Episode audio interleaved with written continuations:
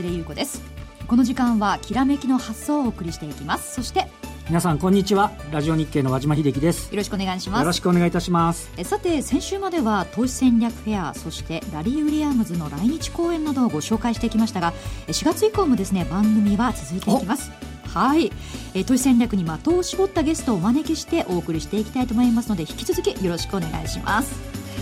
えそして日経平均株価全引け確認していきましょう。こちら下げに転じてしまいました。2円30銭安い。1万9409円10銭となりました。高いところでは1万9607円25銭までつけたんですが、えー、下げに転じてしまいましてほぼ安値圏での取引終了となっていますね。えそして和島さん、はい。えー、今日のゲストなんですが国際エコノミストの金森薫さんなんですよね。和島さんは、はい、木曜日、あの、はい、ザ・マネーという、あの、大引けの後のね、番組でご一緒させていただいてるんで。はい、木曜夕方3時10分からの番組ということなんですが。私いつもなんか教えてもらってばっかりで、なんか、すごい、すごい勉強、勉強になってます。はい、やはり知識量というのはすごいんでしょうか、ね、もう、あの、他の方が見るような、あの、切り方ではない分析なんかをされてるんでね。そうなんですね。投資戦略フェアのあの、講演でも大人気でしたからね、今日も詳しくお話を伺っていきたいと思います。えそれでは早速進めていきましょう。えこの後はですね和島さんに前場の振り返りと今週の相場展望についてお話を伺っていきます。この番組はパンローリングの提供でお送りします。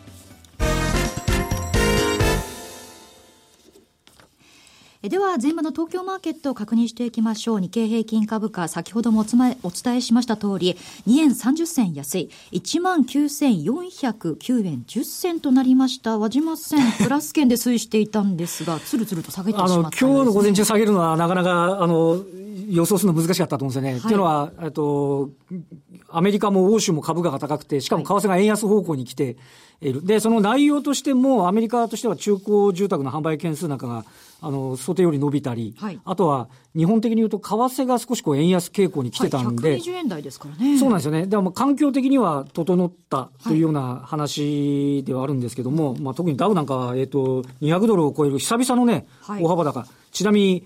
ダウが続伸するのは、3月になって初めて、はいえー、SP500 は2月17日以来の続伸だそうですから、はい、アメリカとしても久々にちょっとこうしっかりだったということなんですけども、あの、今、江添さんからあったように、19,607円というのは今日の高値なんですけど、19,600円台のところまですごい商い活況だったんですよね。はいはい。で、ちょっとこなしきんなくても押し返された感っていうのがあって、えー、まあ結果的にはちょっとその1万9600円前後の上値が重いなっていうことを確認した午前中だったということですよね。はい、で、ちなみにあの、今日3月31日なんですけど、はい、去年の3月31日って日経平均1万4827円。はい。で、今日、期末なんですよね。ええ、なので、まあ、月中平均使うところ、金融機関もありますけれども、一応その年度末ということなんで、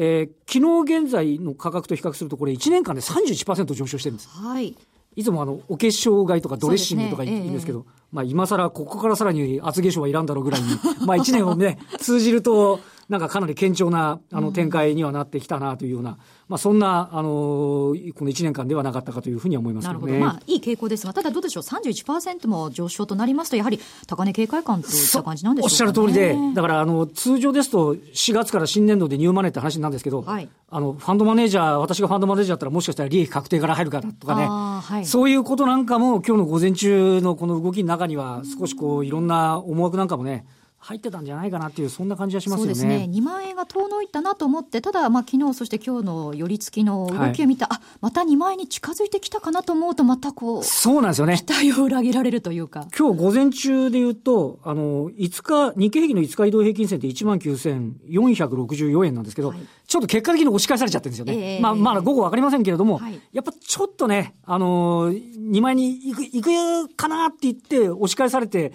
やっぱりちょっと戻り待ちの売りっていうのもね、ね出てる感が。そう、甘くはないという、ね、甘くはないっていう感があったかなっていう感じしますね。はい、これ、規模別に見た場合ですね、はい、どちらかというと小型株が買われてますよね。そうです。今日の特徴としては、はい、あの、少し、まあ、一部市場の小型の材料株もそうなんですけど、あとあの、新興市場でも、えっと、マザーズとか直近の IPO 銘柄。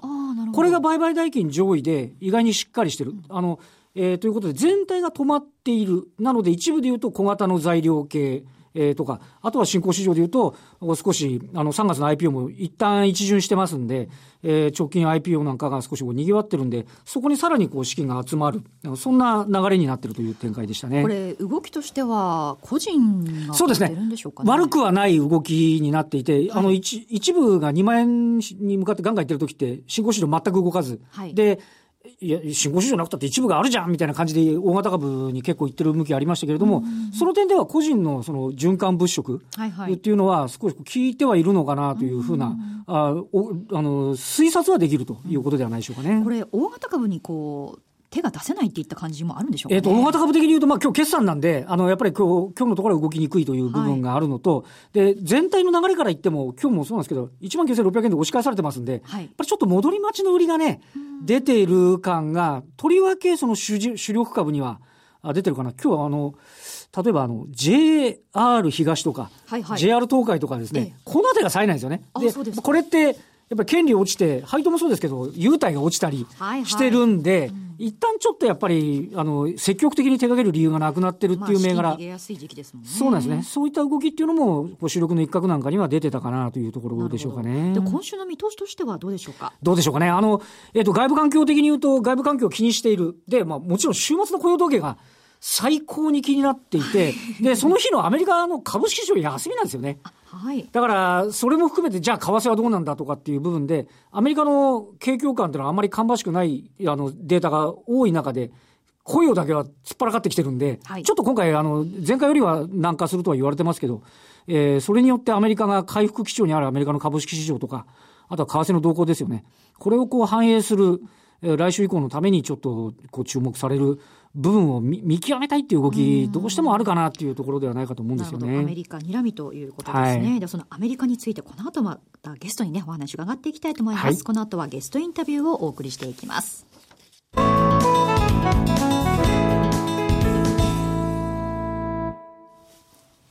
では今日のゲストをご紹介していきましょう。ラジオ日経ザ・マネー木曜パーソナリティ、国際エコノミストの金森薫さんです。よろしくお願いします。よろしくお願いします。昼の時間にお会いするとは。そうですね。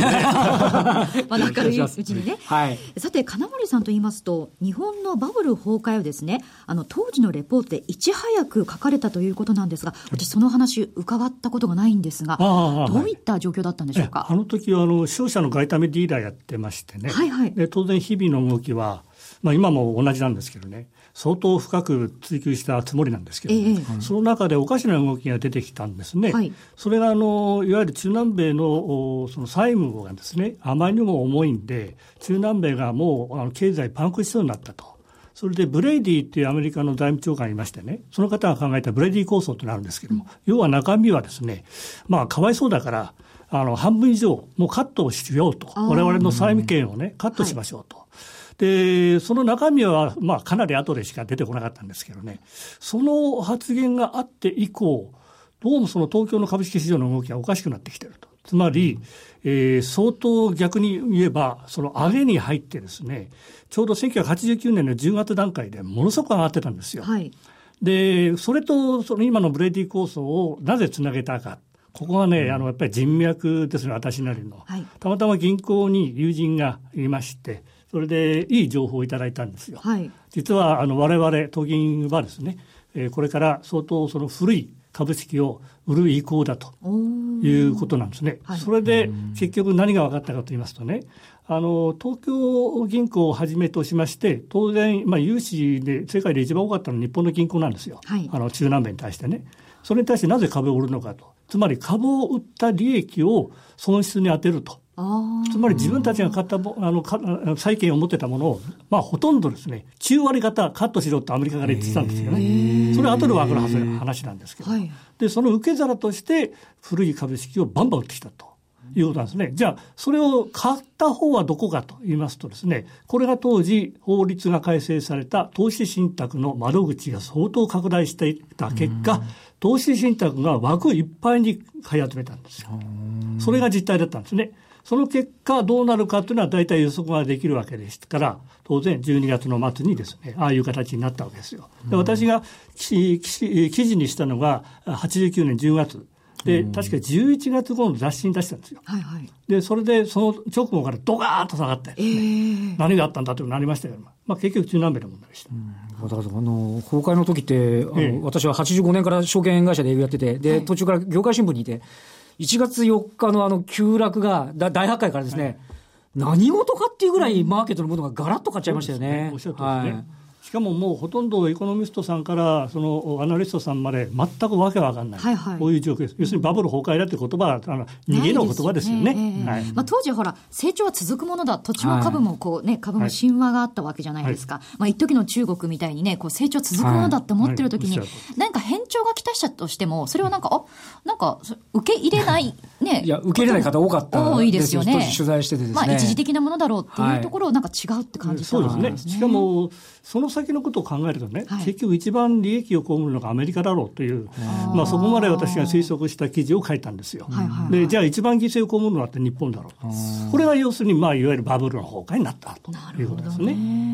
まあ、そこから長いこう、ね、バブルの崩壊で日本は、ね、停滞が続いたわけですが、ね、あとはちょっとひ,、ね、ひどい、そのままずっとデフレで、今の若い方今でも尾を引いてますね、ね、まだね、若い方なんか、日本が景気いいこと知らないみたいな方がね、結構いる感じになっちゃったんですよね。その時には、まあ、バブルは崩壊するものだって知らなかったし、その崩壊してからのこの暗闇が長いなんて思う。ものすごいですよね。マンションを高値で買った方がもう地獄でしたね。ね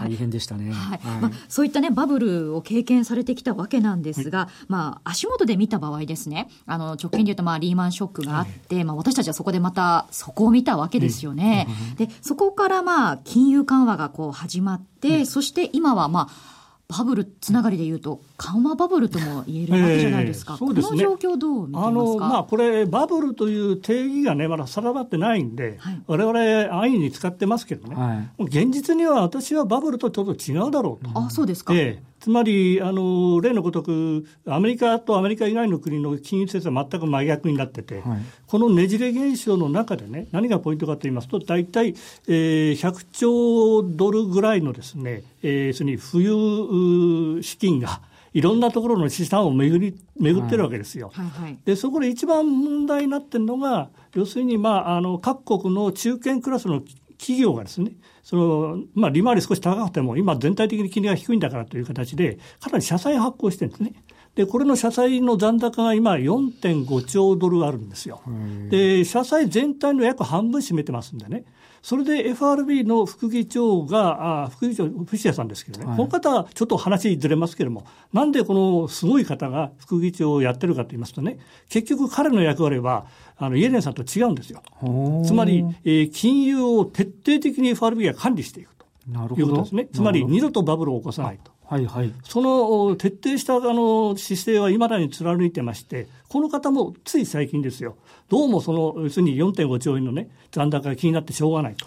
つまり FOMC としてはね、そのまあ、バブル、過去付きのバブル崩壊というんであれば、まあ、それにそうしましょうか、そうならないように、これから先はですね、例えば、えー、フォワードガイダンスという言葉を事実上なくしてしまって、それで、えー、君たちが、つまり市場がですね、それを咀嚼してくれよと。こういう姿勢に変えたんですね。で、その装着する中でね、いや、6月に利上げ絶対だというふうになれば、それなりの対応してきますしね、で、9月に伸びたということになれば、それなりに対応するだろうと。それが最終的には市場主義でね、なんとかそのソフトランディングできるんじゃないかと、こういう発想ですよね。まあ、あの金融緩和して、アメリカの場合は、それが効いて、非常に景気がね、良くなってきているという部分があって、で、かたやで今、あの、江連さんの話なんですけど、緩和からちょっと引き締めになった時のお金の、ま、流れとかね、ちょっとこのあたりのリスクっていうのはどうなんですかね、これはね、今まで体験したことはないんですよね。はい、これぐらいのそのまあ、じゃぶじゃぶになった中央銀行の資金がですね、はい、世界を駆け巡る中でね、金利が上がるわけですから、アメリカが、はい、上げるわけですから、じゃあどうなるかということですね。一言で言えば、新興市場と、それからその資金資源国ですか、うん、そこの資産からホットマネーが大量に流出する可能性高いですよね。はいはい。で、まあ、そうなると、まあ、外貨預金一応持ってるところはまだいいんですけどね、相変わらず外貨預金がカスカスだということにところに関しては、これはもう泣きつくしかないですから、まあ、要するに今回もですね、あの今までと同じように IMF に泣きつくようなあに国が出てくる可能性があると、これが一つ、それから今申し上げた通り、そのホットマネーがじゃあ逃げた先で、どこへじゃあ戻るかということですけどね、はいはい、これはいわゆるアメリカ、それからドイツ、日本、うん、こういった、まあ、日本はなかなかキャパないですけれどもね、えー、あの長めの債券と、それから超短期の債券です。この両方に入っていかざるを得ないと。それからもう一つは、えー、まあ、金利ゼロに等しい当座預金だとかね、こういうところに逃げていくだろうと。いうことになりますとね、これは資産のその価値というものが、まあ、例えば債券にしても、ドルにしましてもね、みんなこれ、大きく変わっていく可能性があると。特に今、ドルではロングになってますよね。で、えー、例えばよく新聞に書かれている5ドルのね、そのショートが、えー、ここ2、3日、急にひっくり返ってきたっていう話出てますけどね。これはあの、新興国の通貨、押しなべて、かなりそのショートになってきていたものが、はい、じゃあもうひっくり返して、それで終わりになるのかっていうことになると、いや、むしろホットマネーが出るおかげで、ショートがショートをさらに呼んでくるという形になりそうなんですね。と資金が逃げちゃいますから、はい、景気がさらに下の方に行ってしまう。じゃあ金利を下げればそれでいいのかと、金利下げればまた通貨が出ちゃうと。こういう、あの、まあ、悪循環になりますよね。これが出てくる可能性としては、例えば2004年なり、1994年なり、1999年なり、はい、今まで3回、4回、同じようなことが、最初の金利の上げの状況の、ね、前後でどう何があったかということを調べますとね、はい、やっぱりそのその金利を触った国の少なくとも株株式に関しては、前後2、3か月、相当これ、調整が入りますよ。で、その調整に今入る時期なんですね。6月にもし金利を上げるとすれば、もう調整に入っていいですし、はい、9月とすれば、まあ、まさにそのゴールデンウィーク以降に危なくなると。それどっちか分かんないですからね。結局は6月からもうすでに2か月前の状況に今なりつつある状況ではですね、これは株式にまず影響出てくると。つまりアメリカの株式はもうこれ以上上がらんというのは普通ですよね。でもこれ、和島さんもご存知の通り、EPS はね、はい、アメリカの場合は、場合によって13のあの EPS はマイナスになるっていう、そうですよね、マイナスそうなんですね。ね。しかも46も0プラスがの山だと言われてますから、しかもあの1月2日の最初の段階から比較しますとね、アメリカの株式は2%ぐらいしか上がってない、うん、で物価上昇ぐらいしか上がってないの。っていうことになると、何も上がってないのと同じなんです。はい。そういう状況の中で調整を迎えるとなると、やっぱり相当これ、影響力あり大きいですよ。ちょっと注意深く見ていかなきゃいけないレベル感に入ってきたっていう感じですかね、そうなんです。ね時間軸としても。つまり、6月に、仮に6月に金利を上げると、アメリカ、はい、そうした場合の影響ってのは、もう完全にご破算になってるんじゃなくて、これから出てくるんですよね。なるほど。これがなかなか市場に行き渡ってないんで、で、日本だけ無事眼鏡で見てですよ、まだ PR が16倍だからもう少し変えるとかね、はいはい、いう発想しかないですけども、やっぱり世界の経済っていうのはアメリカで、はい、あの動いてるわけですから、ここをしっかり抑えないと、日本発にはならんわけですよ。はい。ここがね、私はもうちょっとおかしいなっていう気がしてます。あと、かたやで新興国で経済のちょっと打撃なんかも、はい。かか頭の片隅に入れとかなきゃいけないと思うんですあの、要するにリスクオフという形ではね、例えばイベント的には例のギリシャの問題、これはもう、はい、あの私が必要に言ってきたんですけどね、これやっぱり危ないですしね、現実に危ないです、はい。で、ロシアの問題もありますし、ロシア、いつあのバルト三国手を出すかわからないっていうぐらいですからね、この2つに加えて、例えばブラジルなり、そのベネズエラなり、うん、あるいはウクライナなりというね、市場的にはほとんど影響ないような国が、まず最初にポッと出てくるんですね。で、大したないやと思ってると、え、こんな国がっていうのはおそらく出てくると思うんですよ。で、そこから始まるんですね。で、新興市場から一気にその資金が流れていくと。ここが、あの、我々はまだ、あの、なんというんですかね、楽観して、して待ってるという状況なんですね。あ、じゃあ通貨危機でもそんな感じでしたよね。なんかちっちゃいところからわーって広がってたようなイメージありますよね。そうなんですね。最初は取ってことないんです。そうですね。えーじゃあ、まあ、アメリカというのは今年何かしらのアクションをね、起こすわけじゃないですか。時期は6月、9月、まあ、もしくは年明けとしても。はい、そうなった時を考えると、まあ、その変調をきたすということは、マーケット水準としては、日本株もアメリカ株も、今がこう、高値圏と見た方がいいんでしょうか？あの先のことを考えますとね、別に調整入ったっていいんですけど、はい、そういう意味からすれば高値圏ですよ。ええ、だからあの日本の株式はね、よく僕は言うんですけど、まあ、窓が開いてるから下の方に、はい、本当は1万6400から600ぐらいのところを埋めれば一番いいんだろうけれども、うん、もう無視、どんどん上がっちゃったと、うん、もうこうなってくれば1万7000岩盤だっていう、まあ、それはそれでいいんですけどね、はい、少なくとも仮にですよ、1万8000なり1万7000なりという調整がね、本当にあるとすればね、今のそのアナリストの解説というのはおかしいんですよ。なるほど。頭に入っていながらなぜそれを説明しないんだということなんですね。で、実は私なんかはもうもっと楽観し、先の方からは楽観してましてね、はい、日経平均はまあ年末まで2万2000、場合には2万3000ぐらいぐらい、そね、それはもうまた変えてないんですけどね、ではなくて、今の段階でなぜ2万円いく必要があるのかあなるほど、急ぐ必要はないということなんですね。しかも先ほどの先物中心で海外が中心ですから、ちょっとこう地についてないと。こういう状況の中では、これはもう幻の 相場であると。なるほど。はい。ところが、為替もちょっと、あれですね、ボラ上がってくるんですかね、そこから言うと。あのまあ、一つは、ドルのロングが相当重なってくるのと、もう一つは、ユーロのショートが相当重いというのがあってですね、で、まあ、アメリカがいわゆる FOMC でね、これ、連続3回ですよ、ドルに対して言及してますよね、警戒だと。別に危ないという意味じゃないですけどね、警戒を発してるっていうのは、先ほどの論理なんですよね。ドル高の背景には、ドルで調達した、えー、そのいわゆる世界の企業がたくさんありますよと。はいこれがドル高になることによって、負債能力がなかったら大変だよと、あのつまり返済能力がね。で、それが一番心配だから、ドル高ブレーキかけないといかんよという意味なんですよね。アメリカ自体が困るという意味じゃなくて。そうか相手の債務が膨らんじゃうみたいな形になるわけですね、そういうことですね。ですから僕なんかはもう主観的にこの間の、えー、FOMC のメンバーが出したです、ね、経済予測がなんであんなに下の方に行っちゃったのかと、発言の割にどうしてあんなに下に行ったのかで結局そう、ああいうふうなデータ見させられますとね、アメリカの金利はそんなに上がらないだろうと、景気あまりそんな上に行かないんだったら。という話になりますから、ドルの上昇も鈍くなると。いうことですよね。それでも、あの、さっき言いました、アメリカが金利上げて他下げるという、あるいはその資金を出すという状況は変わりませんから、まあ123円、4円ならあるでしょうけれども、下の方は、あの、固定的に考えない方がいいと思うんですよ。例えば111円とか。はい、はい、そう考えてますね。はい